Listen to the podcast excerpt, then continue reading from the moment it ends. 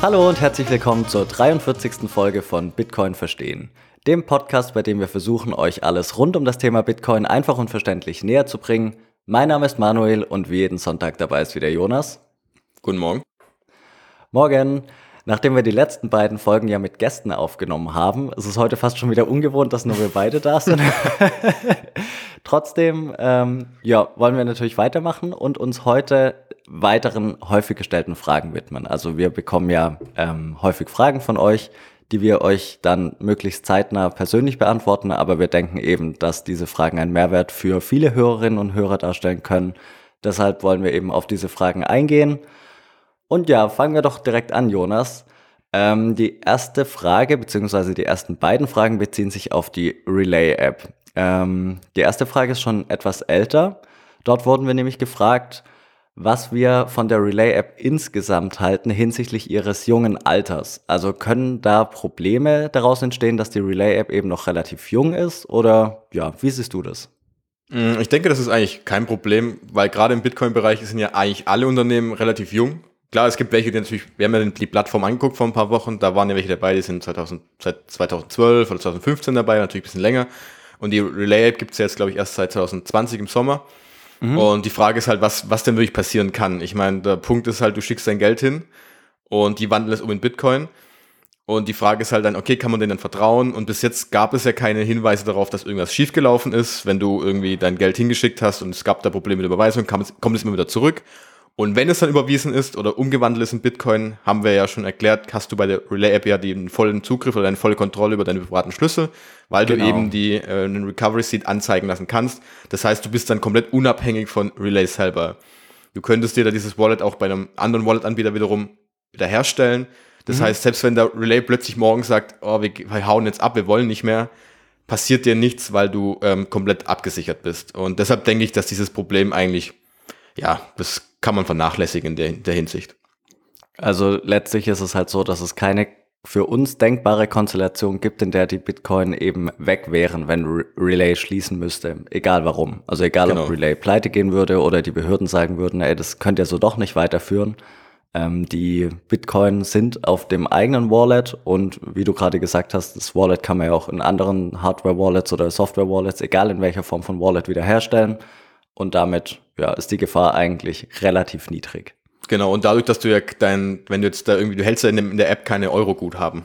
Mhm. Sondern das ist ja wieder immer so umgewandelt. Das einzige Punkt ist natürlich, ähm, du überweist jetzt ihnen 500 Euro zum Beispiel, weil du gerne investieren würdest. Mhm. Und danach hauen sie mit dem Geld schon direkt ab und du kriegst ja. nichts im Gegenwert. Das wäre natürlich ein Punkt, aber das Vertrauen hast du bei jedem einzelnen anderen Platt, bei jeder anderen Plattform ja auch, wo du drauf vertrauen Klar. musst. Ich schicke dir jetzt Geld hin. Hast du aber bei einer Aktien, äh, bei einem Broker, wo du Aktien kaufen kannst, genauso. Und ähm, klar, da ist natürlich die Rolle, wenn du jung bist und nicht so häufig am Markt bist, ein bisschen unbekannt, ist natürlich das mhm. Vertrauen ein bisschen, ähm, brauchst du ein bisschen mehr Vertrauen als vielleicht jemand jetzt, keine Ahnung, ich nenne jetzt mal die ING oder den kommt direkt als Broker. Ja, das muss man sich eben erstmal erarbeiten, klar. Genau. Und aber so hat jeder mal angefangen. Jeder fängt mal klein mhm. an und ähm, genau. Ja, das äh, Ding ist ja auch, ähm, wenn du jetzt niemand kennst, der dir Bitcoin verkaufen möchte, ähm, dann geht's ja gar nicht anders. Also irgendeiner Plattform muss man eben so weit vertrauen, dass sie deine Euros oder Dollars oder was auch immer dann eben in dem entsprechenden ähm, Kurs in Bitcoin wandeln. Genau. Gut, ähm, ja, der zweite Teil bezieht sich auch noch auf die Relay-App. Da wurden wir von einem Hörer darauf aufmerksam gemacht, dass man bei dem Verkauf von Bitcoin in der Relay-App seine Adresse angeben muss und seinen Namen angeben muss. Was hat's damit auf sich? Äh, ja, das hat uns auch ein bisschen verwundert, weil wenn man, also die Relay-Leute oder die Jungs von Relay, oder die, dieses Team von Relay, würde ich mal so sagen, mhm. ähm, sprechen oder werben ja häufig damit, oder das sagen wir ja auch, dass du halt eben dort bei der, bei der Registrierung dich nicht verifizieren musst. Also du musst jetzt keine Personalausweisdaten angeben, was ja der große Unterschied zu allen anderen Plattformen ist. Und der Hinweis kam dann daher, dass ähm, wenn du verkaufst, klickst du in der App eben auf Verkaufen, gibst eine Anzahl an Bitcoin aus, die du verkaufen möchtest. Ähm, und dann kommt plötzlich eine Seite mit, bitte Manuel, gib deine Daten an. Also Namen, glaube ich. Du warst, glaube ich, die Adresse war noch dabei. Und dein Land, so in die Richtung. Und ähm, da war es so ein bisschen ganz kurz, haben auch gedacht, okay, krass, wo kommt das denn jetzt her? Weil es eben auf ihrer Seite bei den FAQs jetzt auch nicht wirklich ähm, beschrieben wurde. Da stand eben nur drin, du musst nur, glaube ich, deinen Namen angeben oder sowas, glaube ich, und deine Bankverbindung. Name und IBAN, genau. Genau, die man natürlich braucht. Aber der Rest war eben nicht dabei. Und das hat uns ein bisschen verwundert und haben dann bei Twitter auch mal ähm, Relay angeschrieben. Die waren da auch, haben dann wahnsinnig schnell auch reagiert und waren dann auch offen und haben auch eben gesagt, okay, das liegt eben daran, dass die Bank eben das aus regulatorischen Gründen eben benötigt. Und ähm, ist irgendwie auch verständlich, weil ja da immer so ein bisschen diese, die Schnittstelle zwischen dem Bitcoin-Plattform und halt eben dem normalen Bankensystem kommt, die dann eben natürlich im Thema Geldwäsche und allem drum und dran da natürlich äh, hinterher sein müssen. Aber war auf den ersten Moment so der Punkt, wo ich gedacht habe, okay, krass, also kaufen geht, das ist cool. Aber wie kriegt man denn jetzt gerade so, welcher Plattform kannst du denn jetzt gerade Bitcoin verkaufen? Was man natürlich mhm. auch, andersrum die Frage ist, wer verkauft gerade Bitcoin? Das ist natürlich ein anderes Thema wieder. ähm, Gibt es da eine Plattform, wo ich auch wirklich dann wiederum ohne Datenangabe äh, Bitcoin verkaufen kann? Und es gibt möglicherweise Plattformen, ja, aber jetzt eben nicht von denen, die wir sagen, okay, wenn du jetzt einsteigst, die jetzt wirklich sehr einfach sind. Und ähm, ja, das fand, fand ich wirklich sehr interessant, dass das auch so in die andere Richtung genauso geht. Ja, wie du gesagt hast, also wir hatten jetzt nicht das Gefühl, dass Relay das äh, bewusst versucht zu verheimlichen oder so. Das war ja auch wirklich eine Sache von, ich glaube, Minuten, ähm, bis die Antwort auf Twitter da war. Also es war wirklich brutal schnell. Ähm, da sie offengelegt haben, dass es eben erforderlich ist aus regulatorischen Gründen. Vermutlich haben sie es einfach noch nicht aktualisiert auf ihrer Homepage in den FAQs, aber trotzdem ist es was, ähm, was uns davor nicht aufgefallen ist, weil du hast es ja schon angerissen. Wir haben noch nicht mal im Ansatz dran gedacht, irgendwas zu verkaufen und wieder in äh, Euro umzuwandeln. Deshalb ja, haben wir soweit noch gar nicht durchgeklickt. Ähm, aber ja, ist wohl so. Ähm, kann man Stand jetzt aber scheinbar nichts machen. Relay meinte ja auch leider. Also es ist eben genau. leider so, dass das eben die Vorgaben sind. Und dass sie sich daran halten, ist ja klar. Ich meine, anders geht's nicht. Richtig. Aber es zeigt auch wieder, das ist halt dieser Punkt. Es gibt ja viele Stimmen, die dann sagen, ja, irgendwann wird halt dann dieses, ähm, diese, diese Art, das On-Ramp, also diese Rampen von eben, wie komme, kriege ich meinen Euro in Bitcoin umgewandelt und andersrum auch wieder, dass die halt eben reguliert werden können. Mhm. Und das ist halt aktuell leider so. Und das wird auch interessant werden, wie das in Zukunft weitergeht. Weil wenn dann die Regierung irgendwann sagen, okay, hey, ähm, zwischen Europa ist es ja so, ohne Verifizierung geht gar nichts. Mhm. Und Relay ist halt eben aus der Schweiz, das ist ein bisschen lockerer. Aber es zeigt ja schon, okay, da muss man drauf achten. Das ist so der Punkt, wo man Bitcoin regulieren könnte. Und das wird sehr interessant werden, wie es in den nächsten Jahren weitergeht. Ja, über ähm, den ganzen KYC-Prozess und das Für und Wider haben wir auch noch eine extra Folge geplant. Aber es genau. stimmt, ist spannend, vor allem, wo fängt's an, wo hört es auf, wo zieht man die Grenze. Ähm, es, genau. Man könnte ja auch auf die Idee kommen, dass statt der Adresse dann die Steuernummer abgefragt würde oder so. Und es wäre natürlich ja. heftig, aber schauen wir mal, sprechen wir in einer weiteren Folge noch drüber. Genau.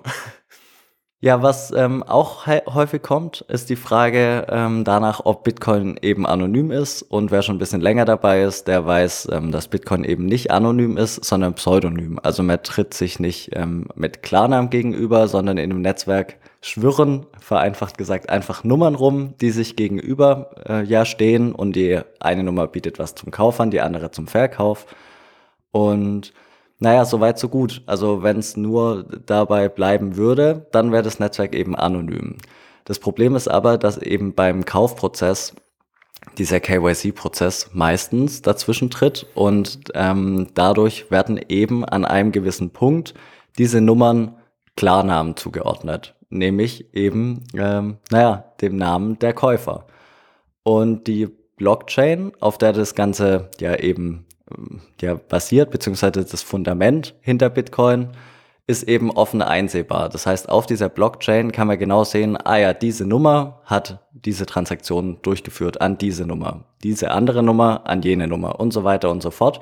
Und wenn man das zurückverfolgen würde bis zum Anfang, könnte man eben sehen, aha, hier ähm, ist Jonas das erste Mal in Erscheinung getreten und ähm, ja, das heißt eben, dass Bitcoin nicht anonym ist, sondern nur pseudonym. Und was auch noch wichtig ist, aus diesem Grund ähm, eben niemals die gleichen Adressen verwenden, ähm, sondern immer neue Adressen, weil ähm, die Blockchain ist wie gesagt offen einsehbar.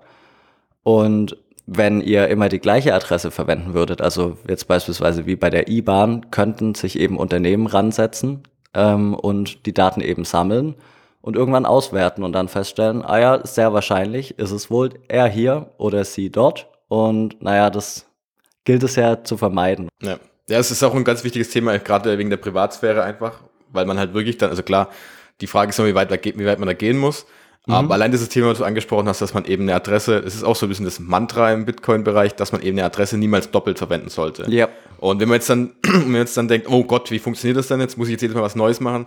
Das Schöne ist, dass die ganzen Wallets, die neuen, die aktuellen, benutzt, machen das einfach automatisch. Also gerade das Thema, nehmen wir jetzt mal die Bitbox, die wir ja auch ähm, häufig schon angesprochen haben, letzte Woche mit Staticus. Wenn du eine Empfangsadresse generierst, wird automatisch eine neue Adresse generiert. Und du kannst auch, glaube ich, bis zu 20 jeweils durchklicken und es passiert immer automatisch. Das heißt, mhm. die, das, das Wallet an sich äh, verhindert schon automatisch, dass du die Adresse doppelt verwendest. Und ähm, dadurch wird dieses Problem, diesen Thema, okay, ich benutze eine, Transakt äh, eine Adresse doppelt, das heißt, ich kann die Transaktion dann immer zuordnen. Manuel hat immer ungefähr fünf Stück bekommen und umso mehr ja auf deine Adresse kommen und man weiß das, umso ähm, einfacher wird es ja irgendwann, dir was zuzuordnen. Und vor allem, man weiß ja auch, wie viel ähm, Guthaben du hast zum Beispiel. Mhm, was klar. ja auch nicht jetzt unbedingt sein muss. Und ähm, genau, und jetzt, bevor dann die Fragen aufkommen, ja, wie, aber Adressen, wer überprüft es dann, wie viel es da gibt? Gibt es da genug?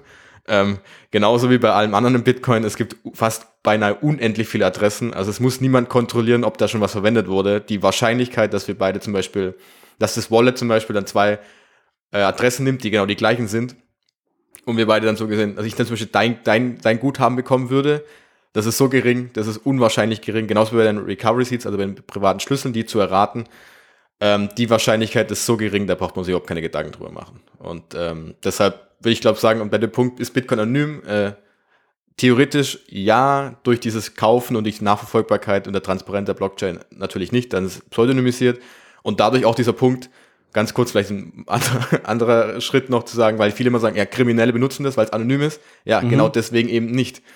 Weil jeder Kriminelle, der Bock hat, irgendwie was zu machen und ein bisschen Ahnung davon hat, wird sich niemals einlassen und sagen, okay, ich benutze hier was Transparentes jetzt. Der hat sicher, die finden andere Sachen, zum Beispiel Thema Bargeld, was immer noch wesentlich anonymer ist. Und ähm, ja, das sollte man, glaube ich, so ein bisschen im Hinterkopf behalten, dass da ähm, das Bitcoin eben da nicht anonym ist, um solche Sachen durchzuziehen. Mm, ja, weil du es angesprochen hast, also ich denke schon, dass es Kriminelle gibt, die Bitcoin nutzen, um eben in ganz kurzer Zeit Geld von der einen Seite der Welt auf die andere zu schleusen. Aber wie du gesagt hast, Bargeld ist auf jeden Fall sinnvoller oder lukrativer, Klar. Ähm, weil Bargeld ist eben vollkommen anonym. Ähm, wenn der Schein im Umlauf ist, dann äh, ja, kann der mit jeder machen, was er will im Endeffekt. Es gibt ja auch irgendwie Studien, die sagen, dass auf im Großteil der Geldscheine irgendwie Drogenrückstände sind. Ähm, ist ja auch ja. irgendwo ganz lustig, weil ich würde mal sagen, mindestens 98 Prozent der Bevölkerung haben wenig Kontakt, vor allem zu harten Drogen. Ähm, und trotzdem ist es so. Und naja, bei Bitcoin ist es eben so, dass man das eben auf der Blockchain nachvollziehen kann. Insofern stimmt es schon. Also ein schlauer Zug wäre es nicht, seitens irgendwelcher Terroristen ähm, Bitcoin zu verwenden, weil man es eben nachvollziehen kann, dann rückwirkend. Rückwirkend, ja. Und es gibt auch, also um ein kleiner Exkurs, es gibt natürlich auch andere Kryptowährungen, die da wirklich auch eher Wert drauf legen, dass es wirklich anonym ist. Und die sind auch ja. wirklich anonym dann. Ja. Die wollen wir jetzt nicht großartig ansprechen, die gibt's. Aber ähm, das ist auch wieder so ein Punkt, den wir sicher in einer anderen Folge ansprechen werden. Dieses Thema, wie anonym muss etwas sein, wie anonym darf etwas sein. Und äh, mhm. diese gerade aus regulatorischer Sicht, ähm, es wird natürlich schwierig werden, das in Zukunft mal genauer zu betrachten. Okay, dann würde ich sagen, wir machen mit der nächsten Frage weiter, oder? Ja, hätte ich auch gesagt. Eine sehr schwierige Frage, die sich auch nicht leicht beantworten lässt. Ähm, wir versuchen es mal möglichst kompakt. Warum haben Bitcoins einen Wert? Oder wie bestimmt sich der Wert? Ja, das ist eine gute Frage auf jeden Fall, wie sich dieser Wert bestimmt. Und man kann es eigentlich ganz normal beschreiben über dieses Thema Angebot und Nachfrage. Denn wir bestimmen, also es gibt natürlich, jeder sagt ja, Bitcoin hat für ihn einen bestimmten Wert. Für dich zum Beispiel hat es einen Wert eben, weil du dich gegen Inflation schützen möchtest. Dann sagt jemand anderes, ja, ich möchte Bitcoin kaufen, eben um jetzt investieren, um Geld zu machen. Das ist auch komplett mhm. legitim.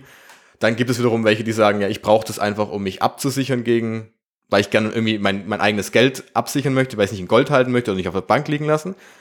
Und dadurch ergibt dir, hast du ja irgendwie subjektiv dir schon einen Wert erschaffen im Kopf. Für dich ist es ein bestimmter Wert. Und genauso ja. auf der anderen Seite ja genauso. Und wenn wir zwei uns jetzt treffen und zum Beispiel du möchtest jetzt Bitcoin verkaufen, hast du einen bestimmten Verkaufswert im Kopf, den du abgeben möchtest. Wir sagen jetzt mal 50.000 Euro ist dein Wert. Und ähm, für mich ist es genauso 50.000 Euro das, der Kaufwert, weil ich es zum Beispiel kaufen möchte. Und dann hätten wir uns zum Beispiel schon in der Mitte getroffen. Wenn mhm. wir aber das Problem haben, dass für dich das viel höher ist oder für, für mich viel niedriger, dann haben wir ein Problem, weil dann treffen wir uns nicht in der Mitte. Und ähm, der Bitcoin-Preis ergibt sich einfach daraus, dass es sich ja nicht nur zwei Menschen treffen, die irgendwie Bitcoin kaufen und verkaufen möchten, sondern möglicherweise Millionen Menschen auf dieser ganzen Welt. Und mhm. da ergibt sich irgendwann der Schnittpunkt aus allen Angeboten und allen Nachfragen und das ist dann natürlich der Marktpreis, der sich dadurch ergibt. Ganz einfach gerechnet. Und das ist natürlich bei allen anderen Sachen auch so. So funktioniert der Markt normalerweise, wenn er jetzt eben nicht reguliert ist. Und ähm, das ist das Problem, dass häufig äh, Märkte ja reguliert sind durch eine Institution, keine Ahnung, eine Bank oder das kann ja auch alles sein, die eben versuchen mhm. dann so einen Preis stabil zu halten und dann eben dann möglicherweise mehr von den Gütern auf den Markt werfen oder wieder da aufkaufen. Das heißt, dadurch regulieren sie ja den Preis dann. Und bei Bitcoin ist halt das Schöne, dass es eigentlich ein freier Markt ist. Dadurch, dass wir ja, ähm, Bitcoin gibt es eben nur 21 Millionen. Wir können sie nicht aus dem Nichts erschaffen. Und jeder kann Bitcoin selbst halten. Gibt es eigentlich keine Möglichkeit von irgendwie einer regulatorischen Seite da irgendwie einzugreifen und sagen, okay, okay, der Preis ist jetzt gerade zu hoch wir schaffen jetzt einfach mal nochmal 5 Millionen neue Bitcoin und legen die auf den Markt, weil umso mehr äh, Angebot ja vorhanden ist, umso geringer wird der, äh, wird der Preis ja sinken irgendwann, weil ja mehr da mhm. ist, als wir nachgefragt wird. Und das wird bei Bitcoin eben nicht funktionieren. Weil wir eben es nicht schaffen, mehr als 21 Millionen zu machen, sondern du müsstest als, wenn du es regulieren willst, musst du mehr aufkaufen, um es wiederum zu verkaufen. Und wenn man natürlich mehr aufkauft, was passiert? Der Preis muss nach oben gehen. Klar, ähm, das war jetzt aber eher die Antwort auf die Frage, wie bildet sich der Stimmt. Preis? Ähm, ja. Also nämlich im Endeffekt durch Angebot und Nachfrage. Und die, das eigentliche Problem ist ja, wie bestimmt man so einen Wert? Und äh, daran, naja, scheiden sich ja auch ein Stück weit die Geister, weil, weil hier die ganzen ähm, ich sag mal, klassischen Wissenschaftler, die eben ganz klassisch BWL und VWL studiert haben, eben natürlich aufgrund ihrer Ausbildung ein gewisses Denkmuster an die Hand bekommen haben und äh, gewisse Werkzeuge, um eben den Wert eines Gutes, egal was für ein Gut, ob das jetzt eine Aktie ist oder ähm, Gold oder Silber oder was auch immer, eben zu bewerten. Und ich glaube, da gibt es so ein, ein Grundwerk irgendwie, das wahrscheinlich jeder dritte VWL und BWL-Student lesen musste, von John Cochran. Und naja, dort werden eben unterschiedliche Kriterien und Werkzeuge an die Hand gegeben. Und wenn man die jetzt eben auf Bitcoin anwendet, kommt man relativ schnell zu dem Ergebnis, hm, also nach unserer klassischen Herangehensweise hat Bitcoin keinen Wert. Man liest ja auch häufig, Bitcoin hat keinen intrinsischen Wert. Weil, naja, und dann kommen eben die üblichen Argumentationsmuster. Und ich glaube, darauf zielt die Frage auch ab, nämlich, ja, was hat's denn damit auf sich? ähm, weil alles, was da gesagt wird, hat sich ja entwickelt. Das kam ja nicht einfach so, ist ja nicht aus der Luft gegriffen und hat ja auch eine Daseinsberechtigung ein Stück weit. Also die Leute, die das geschrieben haben und sich damit auseinandergesetzt haben, machen das ja auch nicht, weil sie jetzt irgendwie Bitcoin niederschmettern möchten. Die Forschung gibt es ja schon länger, als es Bitcoin gibt. Das ist ja so die, die eine Seite, die sagt, Bitcoin hat keinen Wert. Und dann kommt die andere Seite, ähm, die ähnlich argumentiert wie du jetzt oder wir auch, die mehr oder weniger sagt, ja, Moment, so einfach, so einfach können wir es uns nicht machen. Ja. Schau doch mal, was Bitcoin alles bietet. Ähm, und wir haben ja schon mehrfach darüber gesprochen, ähm, was Bitcoin eben für uns ist.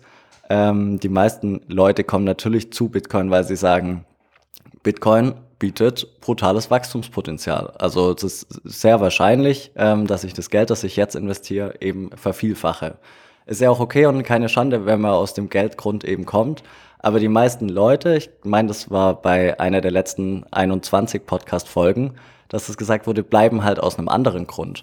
Und da ist es eben so, wie du sagst, für dich ist jetzt eben ganz wesentlich, ähm, Bitcoin kann nicht reguliert werden. Ähm, Bitcoin kann nicht manipuliert werden. Bitcoin ist einfach nur das Resultat aus Angebot und Nachfrage. Und aufgrund dessen bemisst du ja Bitcoin einen Wert bei. Und ähm, bei mir ist es irgendwo vielleicht auch ja, eine naive Vorstellung, ich weiß es nicht, ähm, dass Bitcoin mehr Gerechtigkeit bringen kann. Also finde ich, finde ich einfach großartig, äh, eben zu sehen, da kann niemand drüber bestimmen, niemand wird bevorteilt, niemand wird benachteiligt. Das hat für mich den Wert. Bei wieder anderen ist es vielleicht, ähm, ja, das ganze Technische, dass sie da, dass sie fassungslos sind, wie krass es ist, dass es eine dezentrale Datenbank gibt im Endeffekt, die sich selbst irgendwie aktualisiert, ohne dass einer in der Mitte steht. Und das alles sind ja Aspekte, die eben in dieser klassischen Bewertung nicht so einfließen, wie wir uns das eben wünschen. Und ich glaube, daraus resultiert eben das Spannungsverhältnis, dass die eine Hälfte sagt, hey, seid ihr vollkommen bekloppt, Bitcoin hat keinen Wert. Und die andere Hälfte sagt, ja, hallo, ist es nicht mega cool, dass es sowas gibt? Und naja, wie du gesagt hast, das Zusammenspiel, ähm, das dann in dem Preis sich widerspiegelt, ist halt letztlich Angebot und Nachfrage. Genau, und ich denke halt, dass es halt, wie du schon angesprochen hast, dass von vielen wird halt dieses frühere, ich kann jetzt eine Aktie bewerten zum Beispiel, ein Unternehmen bewerten. Mhm. Das ist einfach quantitativ. Genau. Da kann ich gucken, okay, die haben dieses Jahr so viel Umsatz gemacht, so viel Gewinn gemacht, ja. wie viel Eigenkapital haben die. Und dass das auf jeden Fall wegfällt, weil das gibt's bei Bitcoin nicht. Bitcoin hat ja keinen, stellt ja nichts her, also ist nicht laufende äh, genau. Herstellung oder sowas. Und ähm, der andere Punkt, dann müsst, müsstest du es ja eher mit Gold vergleichen. Und dann kommt wiederum der Punkt, dann sagen die meisten, ja, Gold, äh, ja, es hat ja einen Wert, weil man zum Beispiel in der, in der Technik benutzen kann, in der Technologie, weil man zum Beispiel einen Computer mhm. benutzt oder du trägst oder Schmuck. Schmuck. Irgendwas kann ich damit genau. machen, genau. Der Problem ist aber dabei ist aber, dass der geringste Teil der Gold, äh, an, an, also der Goldreserven äh, oder die Goldvorkommen ähm, auf der Erde als Schmuck, äh, als ähm, in der Technologie benutzt werden. Ähm, da ist wiederum ein Punkt, okay, warum hat dann trotzdem Gold diesen Wert? Liegt es wirklich daran, dass mhm. halt eben 10% in den Computer verwendet werden? Oder wird eben der Schmuck, was ist der Schmuck? Trage ich den Schmuck nur, weil es schön aussieht? Ja, halt, ich könnte aber auch irgendwas anderes nehmen, was nur wie Gold aussieht, aber als irgendwie auch wertvoll ist.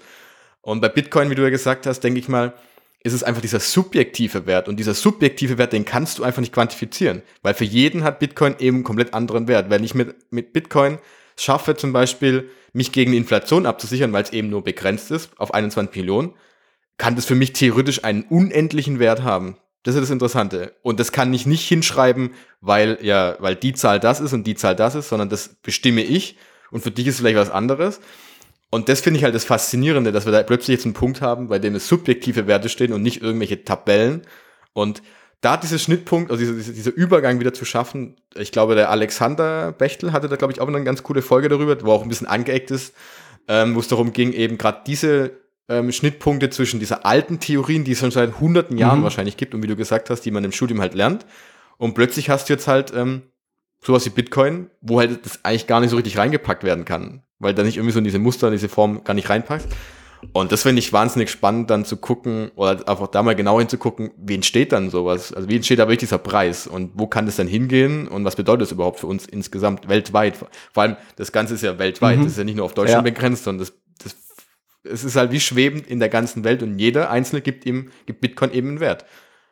Man kann ja schon so eine Art Fundamentalanalyse vornehmen, aber das ist eben anders, als wie ja. du eingangs gesagt hast, bei Unternehmen. Ich meine, ähm, Jahresgewinne, Gewinnprognosen, Umsatz, all das gibt's nicht. Ähm, wenn all das nicht da ist, aber das einfach in, ich sag's jetzt mal ganz laienhaft in eine Formel einfließt, ist ja klar, dass am Ende irgendwie Null steht, wenn da, wenn da häufig Werte eingesetzt werden, die eben Null sind oder Werte, die eben gegen Null gehen. Und ja, da ja. sagen wir ja, oder eigentlich alle in der Bitcoin-Welt sagen, ganz so kann man es nicht sehen, das bietet doch viel mehr. Und ähm, auch der Alexander hat, glaube ich, gesagt, ähm, ich hoffe, ich lege ihm jetzt keine Worte im Mund, aber so habe ich es im Kopf, dass er auch meint, vielleicht muss man das überdenken, ähm, dass es nicht funktioniert, dass man da einen Schritt weiter denken muss. Und so denke ich, kann man das schon sagen. Ja, also es ist ein großes Feld, was man jetzt in fünf Minuten Antwort nicht, glaube ich, nicht so richtig be, äh, begreifen kann. Aber es ist immer mhm. spannend, dass äh, mal, auch denke mal auch in der Forschung wird das natürlich interessant sein, das Ganze, weil Bitcoin ist eben was Neues, es gab es so in der Form noch nicht. Mhm. Und das weiter zu untersuchen, wird, glaube ich, sehr interessant werden. Und ähm, du hast es schon angesprochen gehabt, gerade das Thema Unternehmen. Mhm. Ähm, und da kam nämlich auch eine Frage rein, die würde ich mal ich dir stellen, glaube ich. Ähm, da ging es nämlich darum, wenn jetzt, also wir haben jetzt zum Beispiel das Thema gehabt, in den letzten Wochen war Tesla das ganz große Punkt, die ja 1,5 Milliarden US-Dollar in Bitcoin investiert haben. Und dann mhm. ging es darum, was glaubt, ob wir glauben, dass eben der Punkt ist, dass die einfach nur einsteigen, um Geld zu machen. Und das heißt also, sie bleiben da jetzt ein, zwei Jahre drin, der Preis doppelt sich und dann verkaufen sie wieder alles. Oder ob das eben eine lang langfristige Investition ist und dadurch der Preis halt eben, also beim Verkauf würde der Preis natürlich abstürzen wieder, weil jetzt Tesla plötzlich sagt, wir haben unsere 1,5 Milliarden wieder verkauft. Ähm, mhm. Oder ist es für, für die, auch für die Unternehmen langfristig eine andere Investition ist, als eben als nur die große Geld Geldmacherei dann? Ja, ähm, schwierige Frage. Ähm, lustigerweise habe ich erst vor kurzem die eine Podcast-Folge gehört, auch von ähm, dem 21-Podcast mit ähm, Gigi als, als Gast mhm. eben. Ähm, da haben sie unter anderem auch darüber gesprochen und die Antwort fand ich eigentlich gut, weil sie irgendwie nahe liegt. Ähm, wenn man die Antwort mal bekommen hat, wirkt sie einleuchtend. Also ich habe das gehört und habe mir gedacht, ja, ähm, so lässt sich es eigentlich sehr gut erklären oder ist eine gute, gute Vermutung. Er meinte nämlich, ähm, die Unternehmen beziehungsweise die CEOs, die dem Unternehmen vorstehen, sind ja auch nur Menschen. Und er hat dann die These aufgestellt, wenn das auch nur Menschen sind, dann gilt ja wohl das Gleiche wie für alle anderen Menschen auch. Also gibt es manche Menschen, die eben ja das schnelle Geld wittern und sagen, gut, da investiere ich jetzt, nehme meine 10, 20 Prozent Gewinn mit und verkaufe wieder. Und andere Menschen setzen sich vielleicht mehr damit auseinander und sagen, ey, Bitcoin ist unfassbar krass, kann wirklich ähm, ja die Welt verändern letztlich. Und naja, je nachdem, wie das der jeweilige CEO sieht, würde eben sagen, wir investieren jetzt Teile unserer Bargeldreserven ähm, oder wir nehmen eben jetzt nur schnell spekulativ 10, 20 Prozent Gewinn mit. Und dementsprechend könnte ich mir vorstellen, dass es beides gibt. Also auf der einen Seite Unternehmen, die eben sagen, ja, finden wir gut, unterstützen wir langfristig, egal was passiert, wir halten jetzt bis, keine Ahnung, der subjektive Wert, den sich der CEO in den Kopf gesetzt hat, erreicht ist. Und andere Unternehmen sagen vielleicht, hey, ganz cool, dass wir jetzt 20% Gewinn gemacht haben, können wir unsere Jahresbilanz ein bisschen aufpeppen ähm, und verkaufen eben wieder. Und naja, was da eben auch noch zu berücksichtigen ist, ist natürlich auch die Geldpolitik, ähm, weil wenn die Fiat-Währungen immer weiter abgewertet werden durch eben ja in Verkehr bringen neuer neuer Fiat-Währungen, also wenn man die Gesamtanzahl der Euros und Dollars erhöht, sinkt natürlich der Wert des einzelnen Euros ähm, wenn das weiter fortgeführt wird, steigt natürlich der Anreiz ähm, für die CEOs oder für die Unternehmen, sich mit alternativen Anlageklassen auseinanderzusetzen. Und das Gut mit der geringsten Inflation ist ja wohl Bitcoin, einfach weil es begrenzt ist. Wie wir ja gesagt haben, auch bei Gold ist es so, wir wissen nicht, wie viel Gold letztlich irgendwo in der Erde ist, steckt oder im Weltraum rumschwebt und ob wir das irgendwann abbauen können, wissen wir nicht. Und bei Bitcoin wissen wir eben, so viel gibt's aus die Maus. egal, egal, egal, was passiert. Ähm, wir haben ja auch schon gesagt, theoretisch lässt sich das ändern, aber das ist ja ein wesentlicher Teil. Also es wird, wird sich nicht ändern. Und naja, im Endeffekt, wenn die Staaten dazu übergehen würden, weniger Geld eben in Umlauf zu bringen oder sogar Geld ähm, wieder einzukassieren, dass es wieder weniger Geld gibt, dann könnte natürlich weniger Anreiz dafür bestehen, ähm, in Bitcoin zu investieren. Aber solange die Geldpolitik so ist, wie sie ist, könnte ich mir vorstellen, dass es eben so weitergeht. Ja, ich glaube, ich, man, muss, man muss auch bedenken, dass jetzt, jetzt, keine Ahnung, Tesla, ich weiß nicht, wie viel Bargeldreserven haben, aber ein Unternehmen hat ja meistens äh, Reserven eben, um gerade schlechtere Zeiten abzusichern oder andere Aufkäufe von anderen Unternehmen zu führen. Jetzt keine Ahnung, ich glaube, das beste Beispiel ist Apple. Die haben gefühlt, mhm. glaube ich, keine Ahnung, 20 Billionen Euro auf der hohen Kante. und man muss sich halt merken, wenn genau. genau, aber für eine, eine riesige Geldmenge und die ja eigentlich nur rumliegt. Und ähm, mhm. wenn wir ja schon darüber sprechen, dass Inflation der diese dieses, dieses angestrebte 2% über die Jahre ja dein der Geld immer halbiert und wir ja als Kleinsparer jetzt, keine Ahnung, du hast vielleicht 10.000 Euro angespart auf deinem Sparbuch und da schon drüber Gedanken machst, dann weißt du auch ganz genau, was das Unternehmen sich Gedanken machen muss, das halt 20 ja. Billionen auf, dem, auf der hohen Kante hat. Weil das schmilzt ja genauso weg. Und wie du ja gesagt hast, man muss halt irgendwann so eine Alternative suchen und so gucken, okay, wie kann ich mein Geld sichern? Also entweder sichere ich es dann halt in irgendwas, ich kaufe irgendwann ein Unternehmen auf oder investiere das Ganze, kannst du aber auch nicht unendlich viel machen, weil du kannst ja mhm. nicht unendlich viele Fabriken kaufen. Du kannst theoretisch äh, Staatsanleihen halten, was wahrscheinlich viele gemacht haben, die sind aber auch negativ, meistens gerade. Ähm, mhm. Gold hat das große Problem, du musst halt Gold theoretisch physisch kaufen, was ultra schwierig, ultra teuer ist. Und bei Bitcoin hast du halt den Vorteil, dass die Lagerung ist halt Klar, für Unternehmen wahrscheinlich schwieriger wegen regulatorischen Sachen. Da ist es nicht so einfach, dass du einen Hardware-Wallet einfach in den Schrank legst.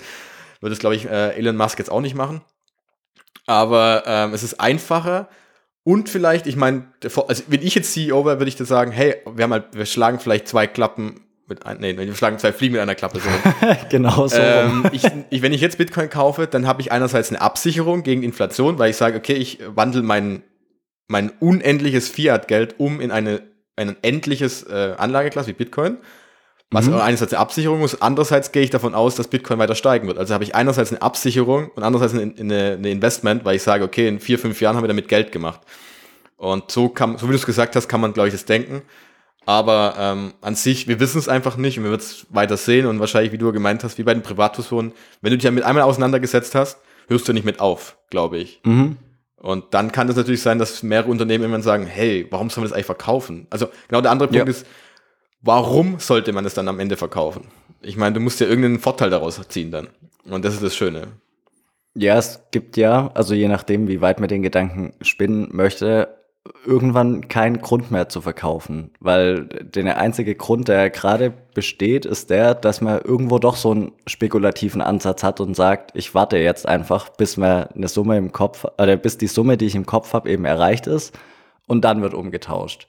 Aber das ist ja, ist ja nur der erste Schritt, so zu denken. Wenn man weiterdenkt, dann sieht man das ja ganz anders. Wie wir eingangs gesagt haben, wir beide haben noch nicht mal im Traum dran gedacht, jetzt irgendwie ähm, ja, den Wert, den wir in Bitcoin haben, eben zu verkaufen, weil Bitcoin viel mehr sein kann oder unserer Meinung nach viel mehr ist. Genau, weil der Wechsel lohnt sich ja wirklich nur dann, wenn du halt daraus einen Vorteil ziehen kannst. Ja, und wenn mehr Unternehmen, wenn mehr Unternehmen aufspringen, sagen sie vielleicht auch, wir nehmen Bitcoin an als ähm, Zahlungs- oder Tauschmittel. Und irgendwann ist es soweit, dass äh, es eher als ähm, unsicher angesehen wird, so viel Geld in Fiat-Währung zu halten, weil man sagt, bist du eigentlich bescheuert? Genau. Das, das weißt du, wie riskant das, das wär, eigentlich ist. Das wäre krass. Und ähm, ja, wir wissen es nicht, aber es wird spannend zu sehen, wie das weitergeht. Und das, man ja, merkt ja, definitiv. es geht ultra schnell. Und äh, gerade dieses Thema mit, mit Tesla ähm, ist schon, glaube ich, so ein Antrieb. Das haben wir auch schon mal gesprochen, dass es halt eben möglicherweise so einen Stein ins Rollen bringen kann. Oder viele Unternehmen wahrscheinlich auch schon gemacht haben. Wir kriegen es einfach nicht mit, weil sie die Daten noch nicht voll ausgelassen haben. Und äh, wir werden es sehen. Ja, aus, aus heutiger Sicht ist es wirklich irgendwo eine verrückte oder ja krasse Vorstellung, dass man sagt, Fiat-Geld zu halten aus Sicht eines Unternehmens ist ein hohes Risiko. Aber wer weiß, was, wer weiß, was wir in drei Jahren sagen. Wer weiß, was bis dahin passiert ist. Vielleicht ist es dann so, dass es selbstverständlich ist, dass irgendwie die Bargeldreserven der Unternehmen in Bitcoin gehalten werden, zumindest zu einem ganz großen Teil. Und dann sagt man wirklich, hey, alles andere wäre auch irgendwo absurd, weil warum sollten wir es machen? Wir verlieren Geld dadurch. Gut, dann ähm, würde ich sagen, in Anbetracht der Zeit kommen wir noch schnell zu unseren Formalitäten und dann zum Highlight der Woche. Also vielen Dank schon mal fürs Zuhören erstmal, ganz kurz. Und ähm, wie gesagt, ihr könnt uns gerne weitere ähm, Fragen schicken. Also entweder bei Twitter, da könnt ihr uns auf jeden Fall finden, folgt uns da gerne auch, da gerne eine Nachricht schicken. Wie gesagt, wie Manuel schon gemeint hat, äh, wir versuchen das auch immer dann persönlich direkt zu antworten, was auch nicht immer ganz schnell funktioniert, weil wir auch noch ein anderes Leben neben dem Podcast haben. Das ist kaum vorzustellen. das ist nicht unser Hauptjob, ja. aber macht uns halt Spaß. Wir sind bemüht. Ja. Und, äh, oder halt eben unsere Internetseite bitcoinverstehen.info, da gerne eine E-Mail, da gibt es ein Kontaktformular oder halt eben über info at bitcoinverstehen.info gerne eine E-Mail schreiben und wie gesagt, entweder beantworten wir sie dann direkt oder wir sammeln halt wie heute auch noch ein paar Folgen zusammen, weil ich glaube, das lohnt sich ganz gut, da mal das auch für viele andere sicherlich die gleichen Fragen. Und natürlich bei allen Podcast-Plattformen, Spotify, Apple. Und bei Apple freuen wir uns über jede einzelne Bewertung. Da kamen jetzt auch wieder einige rein. Vielen Dank dafür. Und ihr helft uns damit wirklich weiter. Und dann würde ich sagen, äh, Knall der Woche, oder? Jo, der kommt diesmal von Woche. dir, glaube ich. Beziehungsweise natürlich auch noch vielen Dank von meiner Seite. Ähm, ja, ich habe nichts hinzuzufügen eigentlich, außer dass wir uns nach wie vor über jede Bewertung freuen und uns auch immer Screenshots schicken. es hat nicht nachgelassen, auch wenn wir es jetzt schon ein paar Tage machen. Ähm, freut uns wirklich. Ja. ja, und mein Knaller der Woche ist das Magic Future äh, Money Projekt vom, von Friedemann aus, ja, ihr kennt ihn vielleicht vom Honigdachs. Ähm, er hat ein Projekt ins Leben gerufen, wo er sich mit unterschiedlichen Menschen darüber, also in, in Podcast-Form, ähm, darüber unterhält, wie das Geld der Zukunft aussehen könnte. Er hat parallel dazu auch einen Schreibwettbewerb ausgerufen, wo jeder irgendwie Geschichten einreichen kann. Ähm, aber mein Highlight der Woche bezieht sich eher auf den, auf den Podcast. Ich habe bisher zwei Folgen gehört und fand, fand sie wirklich sehr gut. Also man muss dazu sagen, ich habe auch so ein bisschen Fable für Science Fiction und ich finde es immer interessant, irgendwie drüber nachzudenken, was denn in der Zukunft sein könnte. Und in der ersten Folge wurde zum Beispiel darüber gesprochen, dass Geld irgendwie sowas Banales ist, dass da die wenigsten Science-Fiction-Autoren sich überhaupt darüber Gedanken machen. Also sie, es wird einfach vorausgesetzt, da gibt es wenig Kreativität. Äh, meistens gibt es halt irgendwie ja eine Basiswährung in, keine Ahnung, irgendeiner Form von Edelmetall oder irgendwelche Credits, aber da hört die Fantasie dann meistens schon auf, weil das eben einfach, es war einfach immer da. Äh, man ja. denkt da irgendwie nicht weiter drüber nach.